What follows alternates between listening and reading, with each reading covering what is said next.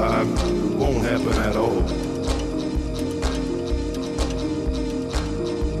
Dream on, dreamer, cause you did the best that you could. You're dying slow, but way much quicker than you should.